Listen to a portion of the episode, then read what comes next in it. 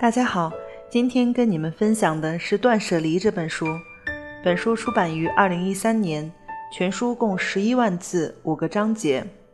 这本书的作者山下英子生于东京，早稻田大学毕业，大学期间就开始学习瑜伽，并通过瑜伽参透了放下心中执念的修行哲学。随后便致力于提倡以这种概念为基础的。任何人都能亲身实践的新型整理术——断舍离，通过对日常家居环境的收拾整理，改变意识，脱离物欲与执念，过上自由舒适的生活。他从2000年起，便以杂物管理咨询师的身份，在日本各地举行断舍离讲座，引起了世界各大媒体竞相采访，令断舍离讲座成为社会流行话题。掀起了一轮又一轮全民断舍离的热潮。所谓断舍离，就是透过整理物品了解自己，整理心中的混沌，让人生舒适的行动技术。换句话说，就是利用收拾家里的杂物来整理内心的废物，让人生转而开心的方法。其中，断是断绝不需要的东西，舍是舍去多余的废物。离是脱离对物品的执着，断舍离非常简单，只需要以自己而不是以物品为主角，去思考什么东西最适合现在的自己。只要是不符合这两个标准的东西，就立刻淘汰或是送人。通过学习和实践断舍离，人们将重新审视自己与物品的关系，从关注物品转换为关注自我。要问我需不需要？一旦开始思考，便致力于将身边所有的不需要、不适合、不舒服的东西，替代为需要、舒适、适合的东西，就能够让环境变得清爽，也会由此改变心灵环境，由外在到内在，彻底焕然一新。书中举了一些有意思的例子，有丈夫过世十年。仍无法走出悲伤的女士，以断舍离为契机，扔掉旧物，包括亡夫的假牙，接受丈夫过世这一痛苦事实。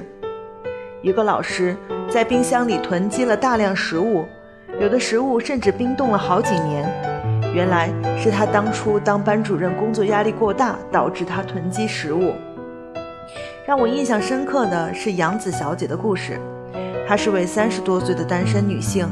原本就擅长整理，听了断舍离的讲座后，更加干劲十足，扔了许多不需要的东西，包含不少社科类的书，但是装满言情小说的一箱书始终无法扔掉。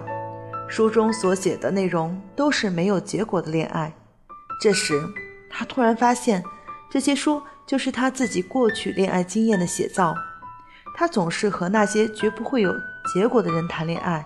在他的潜意识中，似乎栖息着一个拒绝婚姻的自己。于是他当机立断，将这一箱子书断舍离掉，自己也慢慢试着不再排斥婚姻。这些生动的例子，都是通过物品或反映或改变自身的故事。我很赞同作者关于物品是自身的投射这一说法。物品是一面能够映照出真实自己的镜子。直面物品就是直面真实的自己。有的女性买了许多质地优良、高档精致的衣裙，却一直将其放在衣柜里，只穿劣质廉价的衣服。也许在他的心里，觉得自己不配穿这么好的衣服，或者自己不值得拥有这些好衣服。在条件允许下，一个人试着使用高于自己形象的物品，可以提高潜意识里的自我形象。从而达到真正的提升自己，获得改变和自信。是啊，人在这个世界上的时间和空间都是有限的，我们所能做的就是精简再精简，最后把精力和热情都留给那些你最爱的人事和物。这也算是我的一个爱好吧。闲来有空的时候，喜欢找一个柜子或者是角落进行整理清洁。仿佛在进行一种内在的梳理。我也一直相信，房间和主人有着同样的频率。所有爱整理的人都享受那种整理完身心轻盈的感觉，但受不了那种日式收纳术所炫耀的四壁皆空的整洁，感觉像是走进了酒店的房间。我自己的家里总是需要有强烈的个人气息，才能让人安定舒适。沙发上要有自己喜欢的毯子，浴室里要有熟悉的红茶香气，随手拿起的是自己最爱的杯子。